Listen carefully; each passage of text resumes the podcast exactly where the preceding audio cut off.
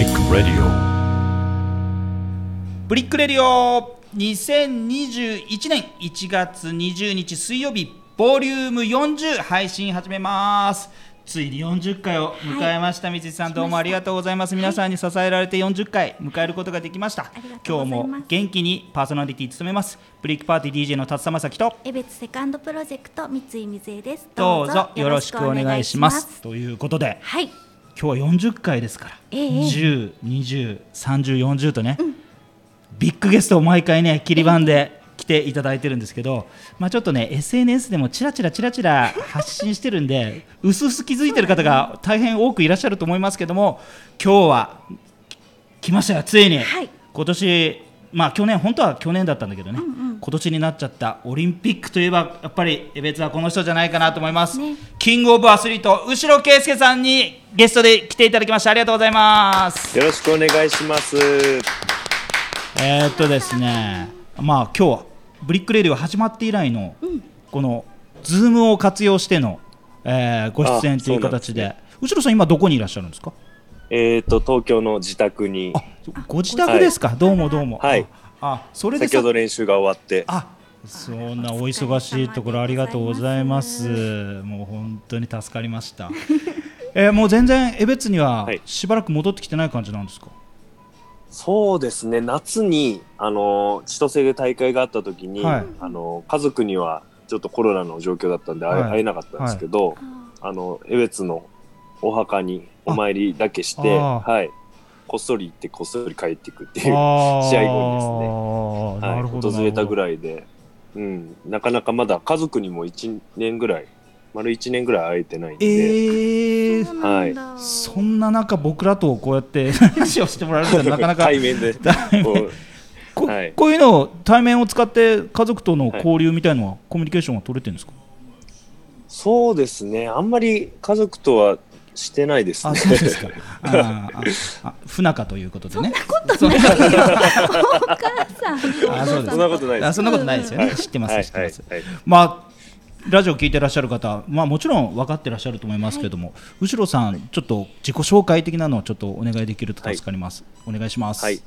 はい、江別市の大浅出身です、はい。あの陸上十種競技の後ろ圭介と申します、えー日本選手権8回、えー優勝をしてまして、えー世界陸上5回、えーオリンピック2回、アジア大会は2回優勝、えーうん。させてもらってます。現役でもかなり、あのー最年長に近い、えー年齢で頑張ってます。34歳の、えー、2児の父ですいねはい。よろしくお願いします。もう2時 ,2 時いるんですね。2はい。人お子さんいらっしゃるんですね。二人いはい。すごい。もうね、うん。後ろさん会ったことある？三井さん。ある。あの私それこそおと去年かな？あのはい。東中学校に公園に来てくださった時に、あはい、わかった。下駄箱の。そうそうそうそう。あ、あのげなんかところちっちゃい玄関のとこで。はい。名刺交換しましたね。ああ覚えててくれて。る覚えてああ、ます。ちゃんと、はい。ああ、そうなんだ、そそうなんだ。の時の記事を覚えてます。市民ブロガーズそうかに書かせていただいて。あのブログを書かれてるっていうので、はいそうですそうです。あのやりとりしましたね。そうかはい。ああ、じゃあ、もう、い個人と個人の、こう、対面は一回やってるんだね。こっちはね。でもねあの一回お会いしてます。うんはい。私は皆さんも後ろ線うん。さんのことは知ってますうん、うよね、ん。僕は、あれですよ。あの、後ろさんの講演会みたいなやつで。あの、、はいっぱいいる中にいて。うん後ろさんが全全テーブル回って写真撮ったりとかした時何回もあったじゃないですかで僕写真あるんですけど後ろさんと僕倍ぐらい身長があるぐらいすごいでっかくてあそうですね。196身長が196ありますから。196だよはい。びっくりだよねもう間近で見たら本当大きくてうんはい威圧感がっていうか威圧感？威圧感すごいよ ほん本当？に筋肉もすごいから。いやすごいすごい。そうその時もお会いした時もすごかった。いやちょっとねこの話をしたいんですけど、うん。陸上の十種競技って、ええ僕初めて聞いたんですよ後ろさんのうん。ニュースをはい。き見て初めて。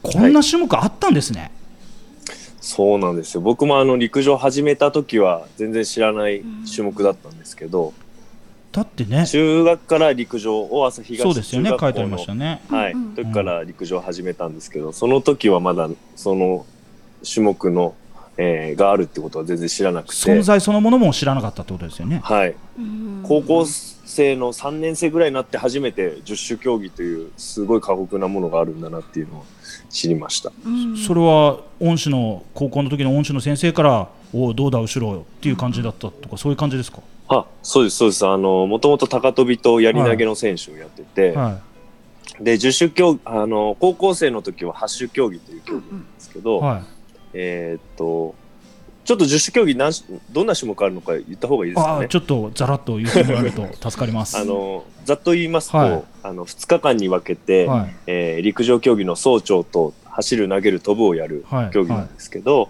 えー、と1日目に 100m 走り幅跳び、砲丸投げ、うん。走り高跳び 400m おううんうんうん。これ1日で、えー朝9時から夕方の6時ぐらいまで、あのうん。間休憩は入るんですけど5種目やります。すげえ。うん、で、うん。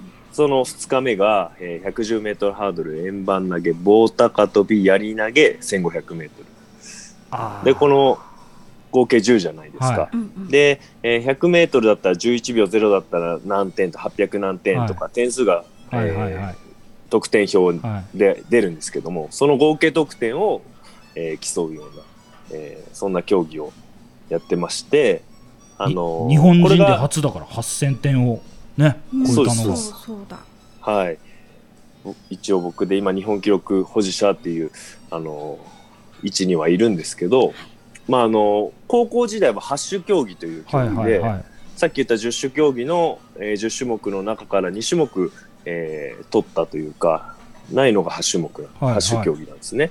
で、その8種競技を高校3年生の時に、突然監督にやらないかと、えー言われたんですけど、はい。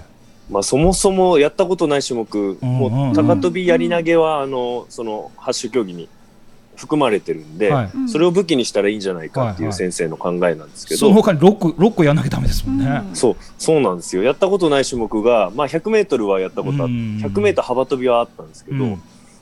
他の4種目は全くやったことのない競技で、は1500メートルなんかもう絶対やりたくないい、し、やりたくないやつ。はい。うん。っていうような、そうだ競技だった唯一持久的な持久走的なのがそれだけですもんね1500だけですもんね。はい、一番最後に来るのがうん1500メートルなんですけど、まあそういうなんか、超人の種目があるから、もうそれで全国で表彰台目指そうよって言われて、はい。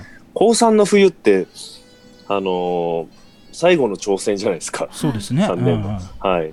で、やったことない種目挑戦なんか、そんな、なんか、無理っつって、え先生に。高三の三高三の時に挑戦したんですか？高2の、高一厳密に言うと高2の冬の、シーズン終わりの冬で、はいはいはい3に差し掛かる。じゃあ3年の春ですね。うん。そうです、そうです。はい。えー。じゃあもう最後そこを目指してやっていこうみたいな話ですよね。み、みんな、競技やる人って、その集大成として高校3そうですよ年生ねを迎えるわそうそうそうけなん。ですけど自分の場場合はあの集大成っていうよりも挑戦というか、うん一か八か的なところはあって、えそもそもその十種競、はまあ高校の時ですが8種か。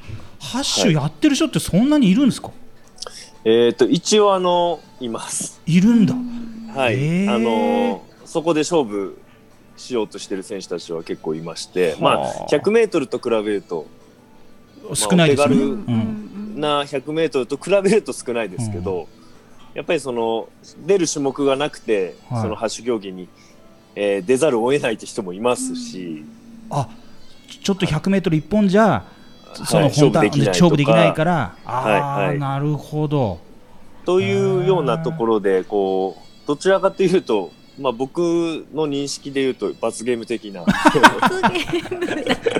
ゲームまあでもあの高校の監督が、はい。あの見抜いて大浅東中学校の時の、えー選手時代は全然成績が振るわなかったというか、はい。全国大会とかも出たことない選手だったんですね。はいはいはでだったのになんか札幌第一高校っていう高校に進学したんですけど、その監督だけ1校があの推薦をしてくれて、い。はあのー札幌第一高校に進学したっていう、まあ、先生が見抜いたっていう、いまあ言い方によってはね、はい、指導してもらってる側からすると、うん。うん。やっぱりそういう信頼関係はあったんで、うん。まあそこまで先生が頼んでやってみるかと。くれてんだったらやるかっつってまあ4月5月ですね、はいはい。あの札幌支部予選っていうのがあるんですけど、はい。出てみたら、えー、と18年ぶりの、えー北海道高校新記録が出て、え初めてやった種目でですね、ーでインターハイの全国ランキングで、えー、とその時2番相当の記録をえー。出したんですごいよね。まあなんかインターハイ出れればいいなぐらいな感じだったんですけど、うん。まあそこあまでわよくば優勝みたいな感じだったってことでしょ、はい、はい、すげえ。だったんでそこであの自分の居場所というかうん本当はやりたくなかったハッシュ競技で、うん。うん。うん。あの日本一っていうのがうん。見えたっていうのがその瞬間でしたね。で結局高校生の時はなナンバーワンにはなったんですか？いえあの2番だったんですけど。あの1っちゃったんだ。番の選手がものすごい強くて、うん。ああの日本高校新を出した選手だったんですその代でもう歴代の中でも一番レベルの高、はいあのインターハイで僕はうん。2番で、い。は誰だあのでかいやつはみたいな。もう今までこう戦ってきた人たちは、うんいいきなりのダークホースだもんね。知らないんで、うん。ダークホースだもん。はい。っていうのは、はい、あって、まあ、大学に入って、はまあ、本格的にやろうかなって競技続けようかなと思って。い大学はそもうこから離れましたね。大学はもう10種。そうです。あの大学に入るとその2種目増えて増えて。円盤棒高跳びっていうのが増えて、はい。えー10種競技に変わるんですけど、まああのそこから上はもうずっと 10, 10種で変わらずいくんですけど、うんうんうん。まあ大学はは結構花開くまで時間かかりましたね。ああそうですか。高校のようにうまくはいかなかったですね。やっぱ競技人口も増えちゃう感じですよね10種。増えますね。そうですよね、はい、はい、レベルも上がるんで。まあ。やっぱ熟練した人の方が、そうですよね。まあ、棒高跳びっていうのがうん。棒を持ちながら5メートルの棒を持ってこう走ってそうですよね、うんうんはい、ボックスに入れてぐにゃんって曲げて飛ぶ競技なんですけど。あれ初めてやってやれるもんなんですかあれ？いややれないです、ね、やれないですよねあれね。はい。やっぱ時間かかるんで。おっかないでしょあれ。習得っていうのは時間かかったと思いますえまあちょっと技術習得もそうかもしれないけど、うんうん。その棒を買うお金だってかかるわけでしょ。10種分のそうなさんですよ。10種分の道具買わなきゃいけないんだよ。すごあくねのそうです。スパイクうんで、いいいスパイクだったら今の、えー短距離スパイクで一番いいのが3万7000とかそんぐらいするんですよ、そんなすんの、で僕が持ってるスパイクは合計でランニングシューズも含めて8足ぐらい試合で各種目において、はいはいはい。あの作りが違うんですよね、はいは幅跳び用とか高跳び用とか、それぞれのスパイク全部オーダーで作って持ってるんですけど普通普通で買うとやっぱり23万っていうのはするんで靴だけ揃えるので20万はいかないですけど、まあ、10万近くそうですよね。いっちゃったりとか、はいします。種目によだから辞める先輩にスパイク譲ってもらったりとか大学生時代はえーちょっと安いバーゲンに行く探しっていうかねて買いに行くみたいな。196センチの人が履くサイズって何センチなんですか、足のサイズ。あでも意外にあの小さいって個人的には思ってるんですけど、うん。29センチです。ちょっと十分大きいけどね。十分十分大きギリギいけど。リあるんですよ。あのあのサイズ的にはあの国産の靴では履履ける感じなんで。もう全然30センチとか超えてるかなと思ったけど、ん。確かにそれはそうそうです29はうん小さいかな、小さ意くはないよね。外にあ小さくはないけどやっぱ同じ身長ぐらいだったら31にっていうのはいたりもすそうるんでですよね。ババスケの選手なんか33とか見たことあるんで、はよかったと思ってます。かった。靴は 靴はあって。でも普通の靴は売ってないですよね。29センチの靴って売ってる。えーとでもランニングシューズはあの普通の規制の買える。品の、うん。はい入ります。29まで水野水野は作ってですね。はい。すげえな。29だって。すごいね、まはい。あそう。陸上10種 まあこれ、やっぱり練習のねうん。このええ。なんていうの？割り振りっていうかどういうふうに献立考えるんですか、いやーそうですね。あの一応1週間で5日練習を考えてやってるんですけど、あの10種競技って10種目あるんで、はいはい。あのまあ、10割る5やれば2種目やっていけば1週間でまんべんなく、そうですね。全部できるんでまあ、あの最低2種目以上はうん。うん走走る投げる飛ぶの種目をうまく合わせて、うん。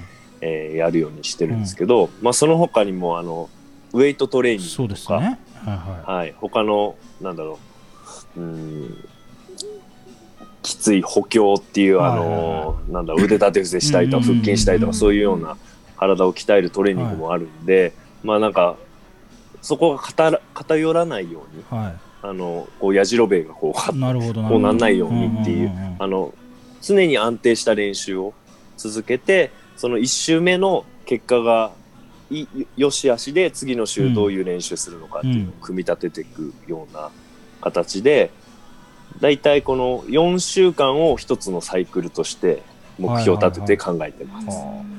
いやでもねあの、や例えば野球選手の、例えばピッチャーだったら、はい。こうピッチャーに特化したね、筋肉のつけ方とか、ね、そういう練習の仕方ってあるじゃないですか、うん。まあ多分はい。さまざまなスポーツやっぱそういう感じで特化することによって、はい。鍛える場所もピンポイントでいけるええって感じだけど、はい。十種は、はいもうほぼほぼ全身ねじゃないかなそうなんですよ。ですよねうんはい。鍛えなくていい場所所ってない？ない？そう思います。はい。あの、鍛えなくていい場所はないと思ってます。で、やっぱりあの、長距離種目っていうのは、チキンって言って、ですよねお遅い筋肉が育つし、えー短距離選手だったら側筋っていう筋肉がこう、育つし、でも僕の場合は長距離というか持久系の種目もあるし一日中競技を続けなきゃいけないエネルギーも必要だし、あの細すぎたらやっぱりパワーも埋めないし、ね、体が大きすぎたらスピードもうん。その分重りつけて走ることになるんで、あのー負担になるんで、うん。その適正の体重を知るっていうのと、はい。やっぱりそのどちらかというと側筋寄りではあるんですけど、はい。持久系もやらないといけないんでそうですよね、8割側筋2割チキンぐらいはない。イメージでトレーニングしてます。まあでも1500だからあれか。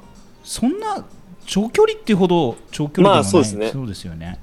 もうほぼほぼ離寄りの全速力みたいな感じで走るんですよね、1500多分。1500はでも1周 100m18 秒ぐらいのペースでこうあ回っていく感じですね。小学校小学生か中学校1年生ぐらいの全速力ですよねそれね。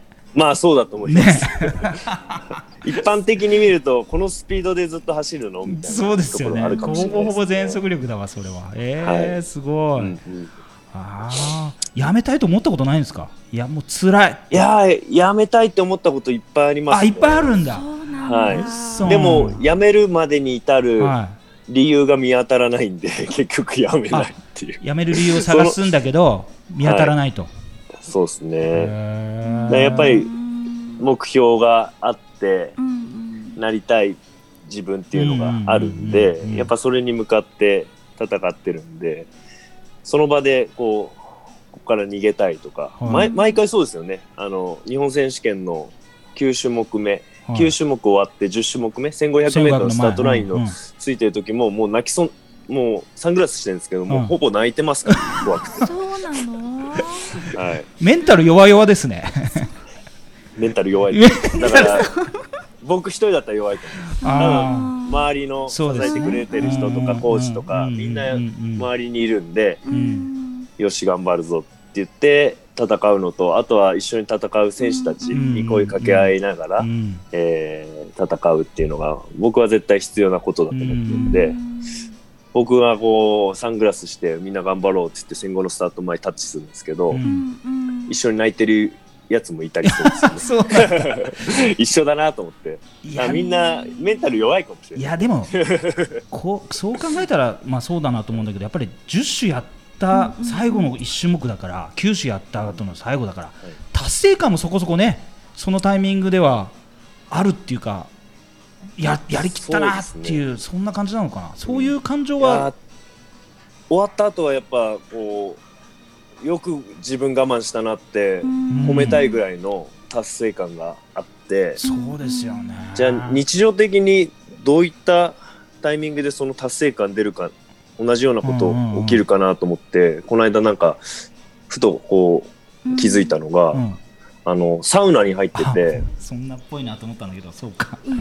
2時間入った。10あの15分とか自分が決めた時間うんまでちゃんと入,、うん。入ってこのサウナから出た瞬間うん。うんうんにの同じ爽快爽快感がちょっと似てる。嘘。それその程度のその程度の達成感なんだ。いや10周いやでもなんかもうなんか死ぬかもしれないみたいなこうん。の汗が滝のように出てうん。呼吸も苦しくなって。でも自分が決めたの15分なのにまだうん。12分だみたいな。ああと3分どうしようと思ってうん。もうなんかいろんなことするけどその3分経つ時間ってすごい長いじゃないですか。うん。長い長い長い。そのでもうこう出た瞬うん。間のよし俺もやりきったぞみたいな瞬間が似てるなと。この間ちょっとはい 似てるなっていうのに気づいて。可愛いね。可愛いとこあったね。だ可愛いとこあったね。だからちょっと試合がない時とか、うん。うん。そういったところで、うん。あの 同じような瞬間を味わってる。リラックスタイムはサウナ？いやサウナ大好きですサねウナ。ちょっと今こういう期間なんでうん。なかなか行けてないですけど、サウナもなんかあれだよね。アスリートっぽいよね。うん。うん。そこまで体いじめんのって感じなんだけどあんまり良くないらしいですけどね。そうですんなに汗かきすぎるとうん。血液ドロドロになそうってみたいな。そうそうそうそうはい、だからなんかその我慢が好きで。ド耐 M えですな。てる自分が好きで、うん。いやーだと思います。だと思います。間違いない間っていう。違いないよね。本当だわ。続けてんだもん。まずまず10種をさ。続けてるってことはすごいよ。ね。だって、はい。あのそれこそ高校生の時にねまだ体が自分は細くてっていうので、あの自分で決めて、朝練すごいずっと続けて頑張ったって話をしてくれてすごいなと思って。努力家なんだよね、うん。きっとね、うん。そうですね。今は身長が196で体重は95キロぐらいあるんですけど、高校1年生の時って身長190ぐらいあって体重60キロないか、えあるかないかぐらいひょろひょろじゃないひょろひょろでしょ。はい。そこら辺のなんかモップみモップみたいな。本当だ。ぼっこだよぼっこ多分それは背でかいから。よ完全に。そうそううんえそんな感じだだったんですけどやっぱりそのみんなと同じ練習しているだけじゃ物足りないと思って、自分になんか課題っていうか、はい。試練を課して、はい。うん毎日1時間誰よりも早く学校に行ってでトレーニングをするっていうのをもう3年間続けたんですよね。それもっと痩せちゃうんじゃねえの？それどうな めちゃめちゃでも弁当をの、うん、1時間目で全部食べてたんですよ。うん。1時間目終わった後に全部食べて全部食べちゃって、はい。まあ、お腹ですくますよね。はい。で学食行って昼また食べるみたいな、そんな生活してたんでた食べはしたんでね。体もみるみる出来上がって、ううん。はい、だからやっぱなんか続けることに意味があって、うん。やった内容はそんなにあのそれをやったから強くなるってわけではないと思うんですけど、なんか自分に課題を課して継続するっていうのは、はいその高校生の小さいうん。まあ小さくはない。でかかったうん、けどでかいでかい。そう。だね。ね。その時代からはなんかそのコツコツやるっていう大切さを学んでたと思います。ほう今の体すごいからうね、ん。あのうおーってなってる写真とかうちょっとアップされてみた、筋肉すごいっすよね、うん。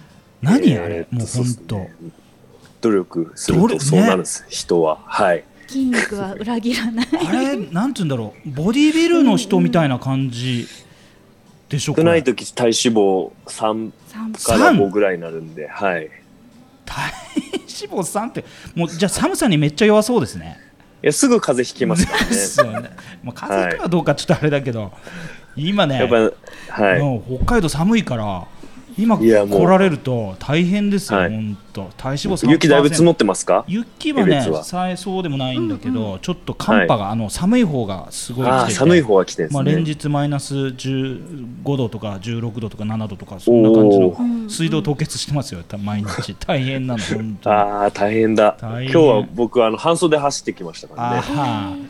東京暖かいですもんね今日ね。今日12度ぐらいね。競技場の方はありましたね。おー。ちょっとたまにまあ今10種の話ばっかりしてきたんですけどちょっとたまにエベツの話もしましょうか、はいさんがエベツ戻ってきたら必ず、あまあこのコロナとかちょっと抜いたとして、はい。戻ってきたら必ず行くような場所ってあります？まあ家族的なところ以外で、えーっとそうですね。夏は町村お工場に行ってソフトクリーム。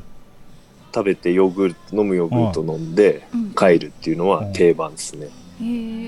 でうんうん。食べる食べ物だったらあとのっぽろの今あるのかな？モルフォっていう。ああありますあありますあります。はい。はい。うんあそあそこのケーキとソフトクリームが好きで。あ甘党？あそこも、甘党だはい。ね、意外に甘党っすね。うん。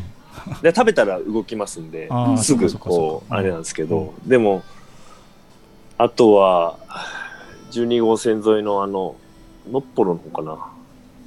えー昔洋華堂があったところ。はいはいはい。の向かいにラーメン屋さんがあるんですよ、カツヘああああ合併っていうか活兵っていうのかな？はい、ははい。い、はい。あそこはもう小さい頃から、あ。僕が小学生の頃から、毎週のように父親に連れてってもらって食べてたラーメン屋さんなんで、僕も幼少の頃行ってましたはい。あそこ辛いのが辛いのがうまいんですよね。そうそうそう。うん辛いのうまいっすね。俺辛いの食べれないんだけど、い。鉄火麺っていうそう鉄火麺鉄火麺、はい。そう。それを、はい、食べますね。つるっぱげの親父がね。そうです。もうち小さい頃から、だから一緒にスキー行ったりとか、えー、そうなんだ、はい。家族ぐるみで仲良くて。そうですか。はい。未だに、娘とかも連れて帰った時は、そこのラーメン屋さん連れて行くと、とちっちゃいながらに喜んで食べますよね。えーうんうんうん。フェバリットなんですねはい。食べ物ばっかりですけど。いいですよ全然いい、まあ全然いい、うんで、あとは、あの、さっきのサウナの話にはいもあれですけど、たま、玉ゆらで、玉ゆらね、はい、サウナに、ずっとサウナで修行のように、うん、はい。でもう、はい。あれだね後ろさんみたいなでっかい人来たらすぐ分かっちゃうねバレちゃうよねあんた後ろさんでしょ？みたいな感じで、はい。絶対声かけられますね。絶対そうかけられますよね、はい。はい。でも、誰よりもう、ん、後に出るって決めてる。サウナ入ったら。あいつやべえなって思わせるために。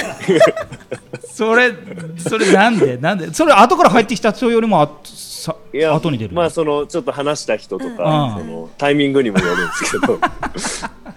あいつずっといるなみたいな。水水風呂派？水風呂ばじゃじゃば水風呂入ります。水風呂入る。もう頭まで入る人？えーいや僕はもう肩まで入って、うん。そこからこうーってう言いながら。が外気浴をこうしながら、はい、っていうのを3から5セットぐらいすごいね。トレーニングみたい、サウナも。それ休まるからな。全然休まらないでしょ。玉ゆら派もあはい、玉ゆら派ですね、うん。僕は。ああのもう一個ねあるからね、うんあもう一個。湯湯のの花花もあるからね。あ湯の花。もありますうん。ね、うんはい。ね湯の花も行きますね。たまに、うん。はい。でも玉ゆらの方がサウナがこう2つあったりそうですね。うん。そうだそうだ、うん。結構いいんですよね。水風呂冷たいし。水風呂冷たいし。ねおすすめめっちゃ冷たいですよ、うん白さんおすすめだ、はい、最近だとあののっぽろにあるエブリとかツタヤとかもできたんですけどいらっしゃったこととかありますか、あーなんかネットとかそういうものでは見たんですけどすごいでかいですよねツタヤとか。スタヤそうなんですよ、はい、はい。行きたいんですよ。あじゃあ行どうですか？結構人はい。そう。ね、うんうん。人が来てるよ、ね、市外からもうん。そうそうそうそう。そうオープンした時なんかは全然ね江別市民より札幌の人とかね、うん。ち近場の方々がバーッと来たっていうぐらいすごかったですよ、うん。うんなんせスターバックスがありますからね。え別にですか？そうだからそのツタヤの中にスターバックスが入ってんの。えー、それはえ別にスタバあるんですよ知らなかったでしょ？じゃあ知らなかったです。いやだってもうスタバって言ったらもうえ？本当札幌市内出ないとそうないですもんね。そうそうそうそうなかったですもんね。今やもうスタバもあるしコメダもあるしだからね。あ米田米田もそうですか？米田コーヒーもあるから。もう何でもあるよ江エ別別うん発展してましたよ、発展してますねそうそうそう別市。うんね。えもうじゃあそのお墓参り以外、なかなか帰るタイミングがちょっとコロナの影響もあってなかなかないってことなんですねじゃあね、そうですね。帰りたいんですけど今回の冬も帰るのをちょっと断念して。そうですね、はまあ大切な大会もありますからね。やっぱりそれに向けて、えやっぱ感染されたら大変ですからねこれねアスリートの方はね。そうですね、うん。気をつけてもやっぱり映ってる人もいっぱいいるんそうですで,、よね。やっぱはい。アスリートなんかは特に感染対策は練習場所とかもやっぱ検温しなきゃいけないとか、うんっていう趣旨のこの消毒とかもめちゃめちゃやってますし、あの、すぐニュースになっちゃうんで、アスリートは。ね。うんはい。誰々が陽性みたいな。はいやっぱイメージも良くないんで、やっぱそこに恐れてるアスリートはいっぱいいますそうね。ですね。他の、はい。うん一般の人たちも一緒だと思うんですけどうんうん、まあニュースになると、やっぱり家族に迷惑かけちゃったうんうんりとか、わかるわかる。そういうのもやっぱ心配なんでうん、うんうんなるべく普段から不要。不急には、うんはい、外出ないようにはしてますね。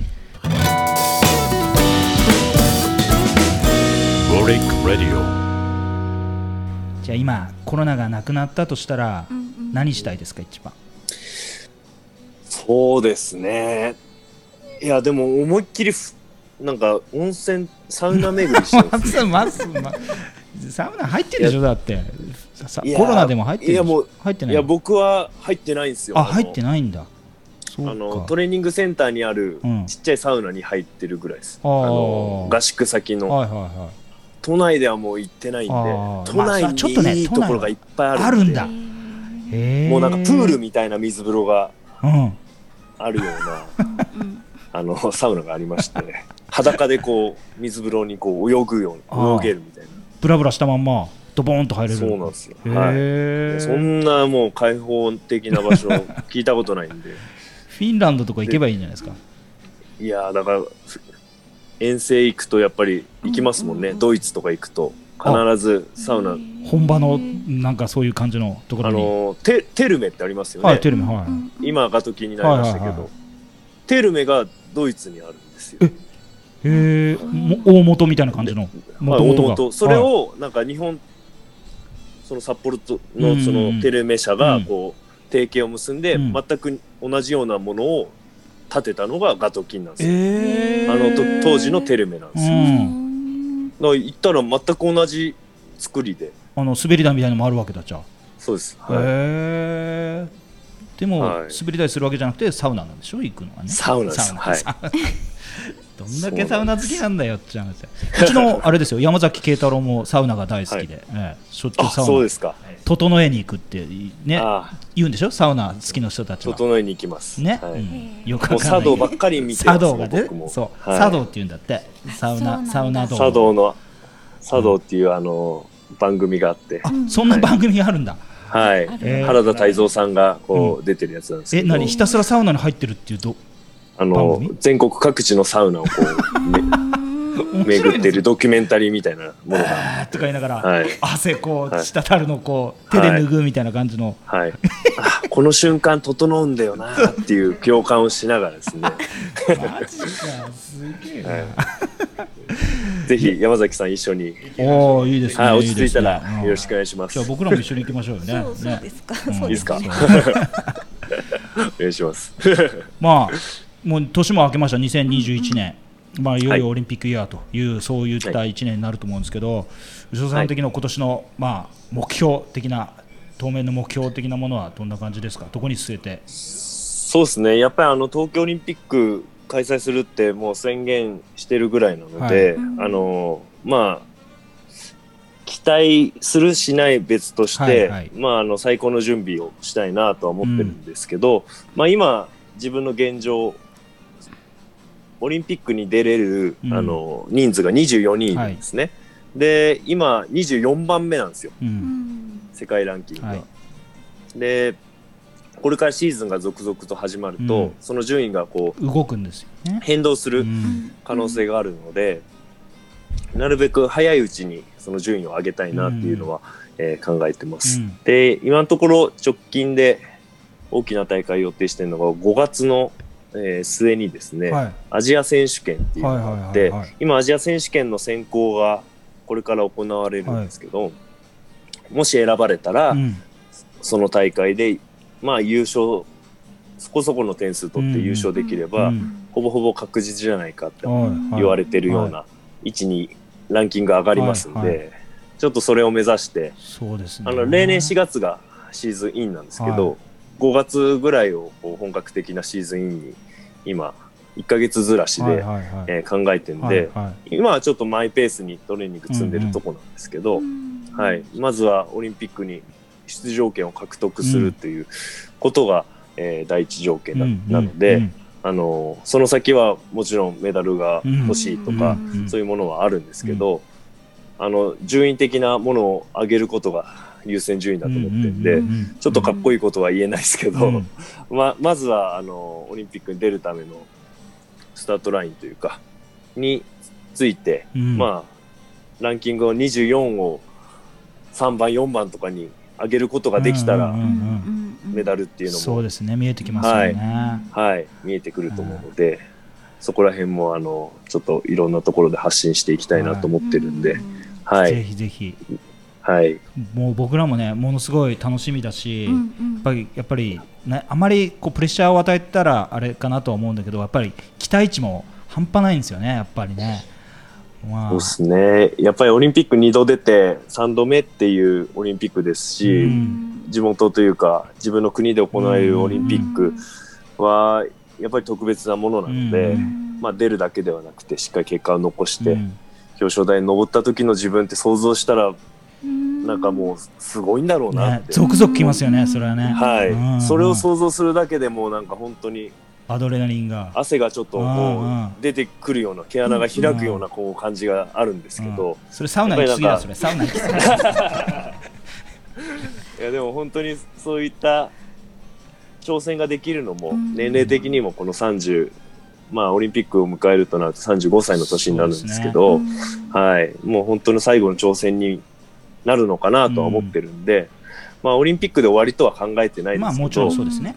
はい。はいまずはオリンピックでしっかり成果を残して、この年齢でもいけるんだっていうね。できるんだぞっていう、うん。はい、ところは見せたいなとい思ってますね。はい。まあツイッターとか見るとさ、うんうん。すげえ筋肉毎回やってんだ。なあの筋肉は30何歩の人ができるような筋肉じゃないから、まあ、僕ら的にはあすげえなと思うんだけど、やっぱりでもはい。年齢っていう壁は大きいですよね、やっぱね。そうですね。ただ、あの、年齢っていうのは、もういろんな人のこの物差しである。いろんな人から見ると、うん。なんか35歳だったら結構な年齢かなってうん。思われるんですけど、まあ自分自身まだなんかできてない部分とか、動きの動きだったり、体作り、えー食事、うん。睡眠だったり、トレーニングだったり、うん。まだ足りないところっていうのは、たくさん残してるというか、残ってる部分があるんで、うんうん。今その穴埋めを、この冬の期間ですね、はあえーやってるっていうこともあってうん、ちょっと自信はあります。なので30半ばにしてまだはい。やれてないことがあると思ってるということなんですね。はい。かまだ思ってるのもそうだけど、行動もししててうんるからちょっと自信があるんですけど、うんまあ、それが成果につながった時が本当になんか、すごく結果が出た時だと思ってるんで、まあ今はそれがすごく楽し、試合がやってくる。5月がすごい楽しみなんですけど。あ、いいねはい。ね。はい。まあ年齢と、年齢を言い訳にせず、そうですね。うん。この年でも20代のうん。若者に勝てるような、ううん。んあのまたそういった違った強さみたいなもの,、ものも見せられたらいいなと思ってますね。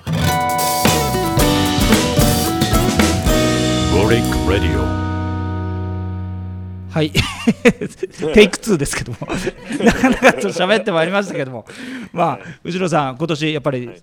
華々しい、えー勝負の1年だと思いますんで、えーお体には十分、うんお気をつけいただきながらですね、えーまあ、悔いのない、そんな1年にしていただきたいなというふうに思います。はい。遠く江別の力もね、後ろさんのことを全市民、えーもうまとめてえー応援しておりますんで、ちょっとね、現地には行って応援できるかどうか、ちょっと難しいのかもしれないんだけど、ぜひぜひ、はい。えーまずは、はい。あれでしたっけ、アジア選手権、そうですね、ねアジア選手権、選考がまだこれからあそうか、4選考がまだ先にはい選考ですもんね。まあ順当にいけばというところなんで、はい。はい。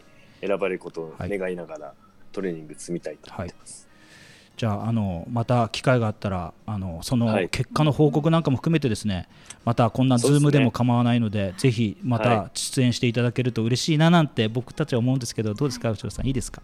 いや、もう僕はもう、あの、江別のためにこうやって盛り上げてくださる人たちがいるっていうことだけでもう幸せなああ嬉しいです、はい。嬉しいです、ので、機会があったら、じゃあ今度ははい。い。結果をね聞けるように期待してますんでそうですね。その時はまた、一緒にラジオさせていただきたいなと思います、じゃあ今日この時間はキングオブキングオブアスリート、もう本当に名を欲しいままにしている後ろ圭介さんにゲスト入っていただきました。ありがとうございました。ありがとうございますありがとうございまし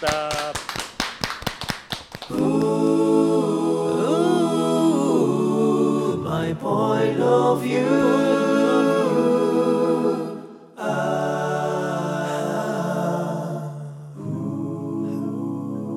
Quick Radio.